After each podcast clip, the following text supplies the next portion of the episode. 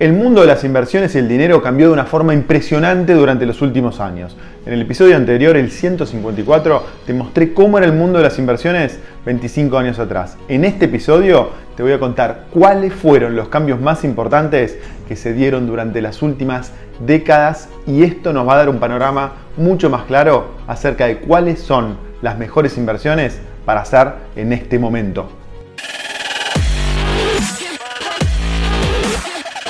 Esto es el Fede Teso Show.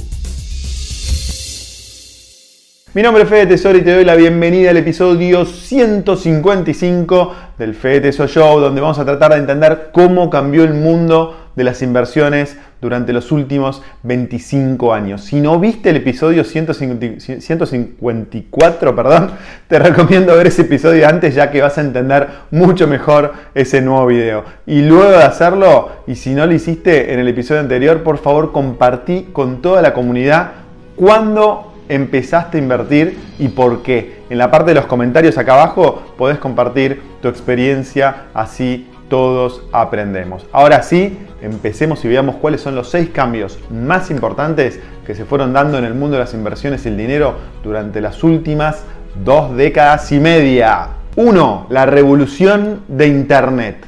El desarrollo de esta red y la masificación del acceso a Internet gracias al desarrollo de las computadoras primero, pero después de los teléfonos celulares, cambiaron todo para siempre. El mundo cambió como nunca antes. El impacto de Internet es inmenso y sobre muchísimas dimensiones de nuestra vida. Pero el primero que se me ocurre es que ahora el conocimiento y la experiencia empezaron a recorrer el mundo de una forma mucho más veloz y democrática. Imagínate que este tipo de videos o esta misma plataforma YouTube es un cambio que, muestra este cambio, digamos, de una forma impresionante. Hace, 25 años atrás esto hubiese sido imposible. Yo estoy grabando el video desde mi oficina y en pocos días llega a más de 50.000 personas en todo el mundo a un costo casi cero. Esto en el pasado era un cuento de ciencia ficción. Así que ese es un cambio muy importante. El segundo cambio es, eh, que, trajo Internet es en las comunicaciones. Hoy las distancias casi no se sienten con herramientas como WhatsApp, Zoom, Skype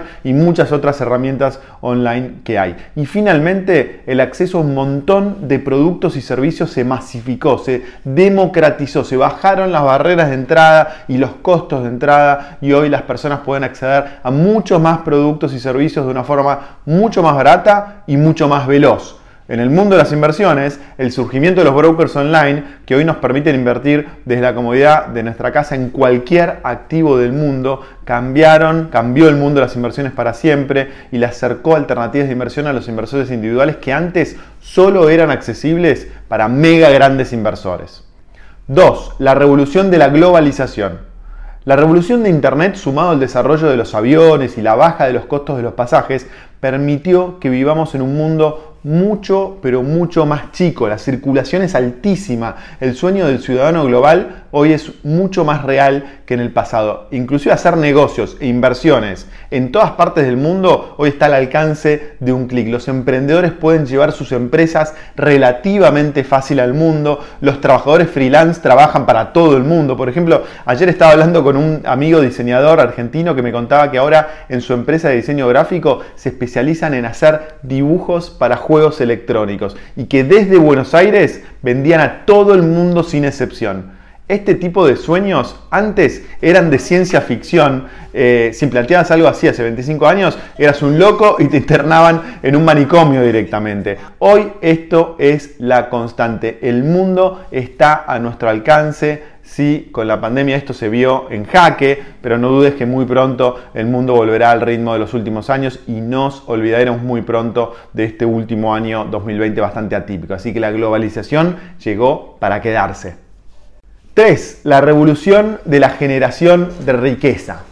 La forma en que se generaba riqueza 25 años atrás y la forma en que se genera riqueza hoy cambió 100%. Primero, aclaremos qué entendemos por riqueza. Riqueza implica tener activos que generan dinero mientras dormís. Es decir, es decir, tenés dinero no es lo mismo que tener riqueza. Son dos cosas totalmente diferentes. Sí es posible transformar ese dinero en riqueza, pero son dos cosas diferentes. Entonces, teniendo en claro esta diferencia, es importante saber que no vamos a generar riqueza vendiendo nuestro tiempo exclusivamente, es decir, siendo empleados. Esto es muy complicado de lograr o si lo lográs te va a tomar mucho tiempo.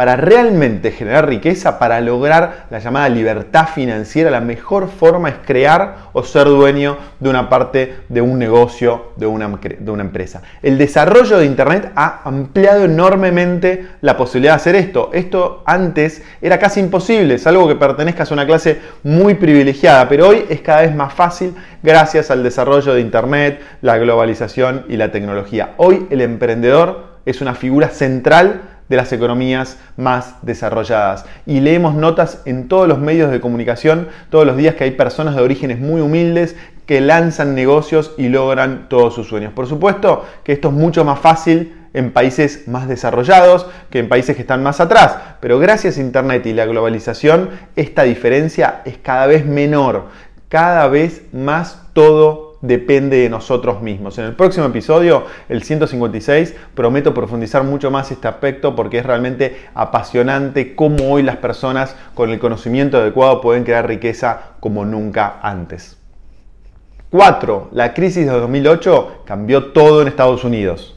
El primer ataque a la confianza del sistema financiero norteamericano en realidad comenzó mucho antes que el 2008. Te diría que empezó el 11 de septiembre del 2001 con el ataque a las Torres Gemelas en Nueva York.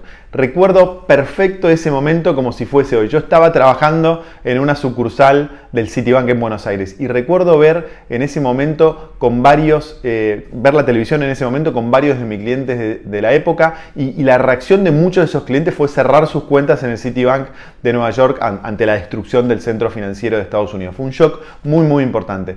Pero todo se complicó mucho más algunos años después, en el 2008, cuando explotó la crisis de las hipotecas en Estados Unidos. De un día para el otro, todo el sistema financiero de Estados Unidos estaba a punto de quebrar. Y eso solo se pudo salvar con el aporte de miles de millones de dólares de la Reserva Federal de Estados Unidos, es decir, del Banco Central de Estados Unidos. Algunos bancos quebraron, de hecho, pero todos los bancos más grandes, salvo Lehman Brothers, fueron salvados por el gobierno norteamericano. Pero el hecho de que exista este salvataje, pero además la forma de resolver este problema emitiendo billones de dólares sin respaldo, generó una desconfianza sobre el dólar y sobre el sistema bancario centralizado de Estados Unidos que nunca pudo recuperarse y que dudo que alguna vez pueda recuperarse. Antes del 2001 y el 2008, el dólar y los bancos en Estados Unidos no generaban ninguna duda. Luego de esos acontecimientos, la confianza se fue al piso. No desapareció, por supuesto, pero sí bajó en forma relevante. 5. La pandemia de 2020 profundizó esta tendencia. En marzo del año pasado explotó la pandemia del coronavirus en Estados Unidos y la economía se cerró de un día para el otro, dejando en la calle a millones de personas y provocando el cierre de cientos de miles de empresas y comercios. La solución a ese problema fue con las mismas herramientas que usó el gobierno norteamericano en el año 2008, pero multiplicadas por 10. Si en el 2008 se emitieron dólares sin respaldo para salvar a los bancos, ahora se emitieron 10 veces más dólares sin respaldo, pero esta vez para ayudar a las empresas y a las personas con un festival de subsidios y ayudas que inundaron la economía y lograron que la baja de la economía no sea tan pronunciada y que además la recuperación sea mucho más rápida. Esto, acompañado con una política de tasas de interés cercanas a cero, provocaron que la máxima del año del, pasado, que decía que bajo riesgo, alta tasa y alto riesgo, baja tasa, se destruyera. Hoy comprar bonos tiene un rendimiento cercano a cero, pero el riesgo es alto, el riesgo que te licúen tu dinero. Por eso se está dando un fenómeno conocido como la reflación, que es algo que hablamos en las charlas que tuvimos con el economista Germán Fermo durante, durante, los últimos meses, que implica que el precio de los activos, como las acciones o las criptomonedas, se van a las nubes, suben muy fuerte. Todos los inversores salen del efectivo y de los bonos y compran activos de riesgo que ven incrementar sus precios en forma sustancial. Además, el principio de la correlación negativa que te comentaba en el episodio anterior se vuelve mucho más débil. Casi todos los activos suben y bajan al mismo tiempo. En marzo del, año pasado, cuando estalló la pandemia, todos los activos se hicieron pelota, todo bajó, nada se salvó. 6. La creación del Bitcoin y el desarrollo de las criptomonedas. Si bien el Bitcoin se creó en el año 2009, te diría que en el año 2020, con la aparición de la pandemia, eh, el Bitcoin subió a otro nivel como solución a los problemas que les relataba en el punto anterior. Er, en realidad los problemas se agravaron y el Bitcoin en particular, pero las criptomonedas en general, se posicionaron como una nueva solución tecnológica al problema de cómo transmitir valor entre las personas y empresas y cómo estos, estas personas y empresas pueden guardar su riqueza y ahorro de una forma segura y eficiente. Antes, cuando los bancos y las monedas eran seguras y fiables, esto no era un problema grande. Pero luego del 2001, 2008 y especialmente luego del 2020, cuando la respuesta de los gobiernos fue emitir billones y trillones de dólares, euros, yenes para salir de la crisis, el Bitcoin se transformó en una solución a un problema que es cada vez más grande.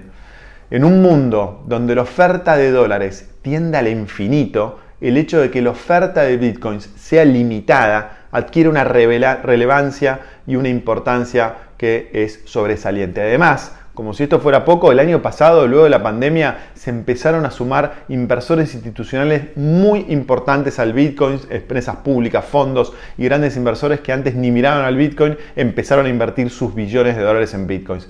Estos inversores tomaron conciencia del problema y entendieron al Bitcoin como una solución a esos problemas en la transferencia en el resguardo del valor. Entendieron al Bitcoin como una nueva tecnología, como una red de intercambio de valor nueva de la era digital. Y como toda red digital, se vuelve más valiosa a medida que más personas la usan. Lo mismo pasó con Internet hace 25 años atrás y luego pasó con empresas como Facebook o Twitter. A medida que las personas la usan, es más difícil sacarles el lugar de liderazgo. Por eso el Bitcoin y las criptomonedas ocupan un lugar fundamental en este nuevo mundo post-COVID y sin duda llegaron para quedarse. Entonces, estos fueron los cambios más importantes que se dieron durante los últimos 25 años. Resumiendo, el primero fue la revolución de Internet, luego tenemos la revolución de la globalización, después tenemos la revolución de la generación de la riqueza, luego vino la crisis del 2008 y el golpe de gracia con la pandemia del año pasado, del año 2020, y finalmente la creación del Bitcoin y las criptomonedas. En el próximo episodio voy a compartir cómo creo que hoy tenemos que manejar nuestro dinero, ahorrar e invertir en este nuevo mundo. Y además le voy a dedicar un poco más de tiempo a desarrollar el tercer punto de este nuevo mundo, que es cómo podemos generar riqueza hoy aprovechando la magia de Internet, de la globalización y de las criptomonedas. Como te decía al principio, hoy más que antes no importa en qué país vivís, lo más importante son las ganas y la curiosidad que con eso podés llegar muy lejos. No te olvides de poner todos tus comentarios y preguntas acá abajo que todos los jueves o viernes agarro las preguntas más importantes y las, pregunta, y las contesto en el FEDT eso responde. Eh, ponele me gusta al episodio si te gustó, compartilo, suscríbete al canal si no lo hiciste aún. Nos vemos en unos días. Gracias por estar del otro lado. Chau.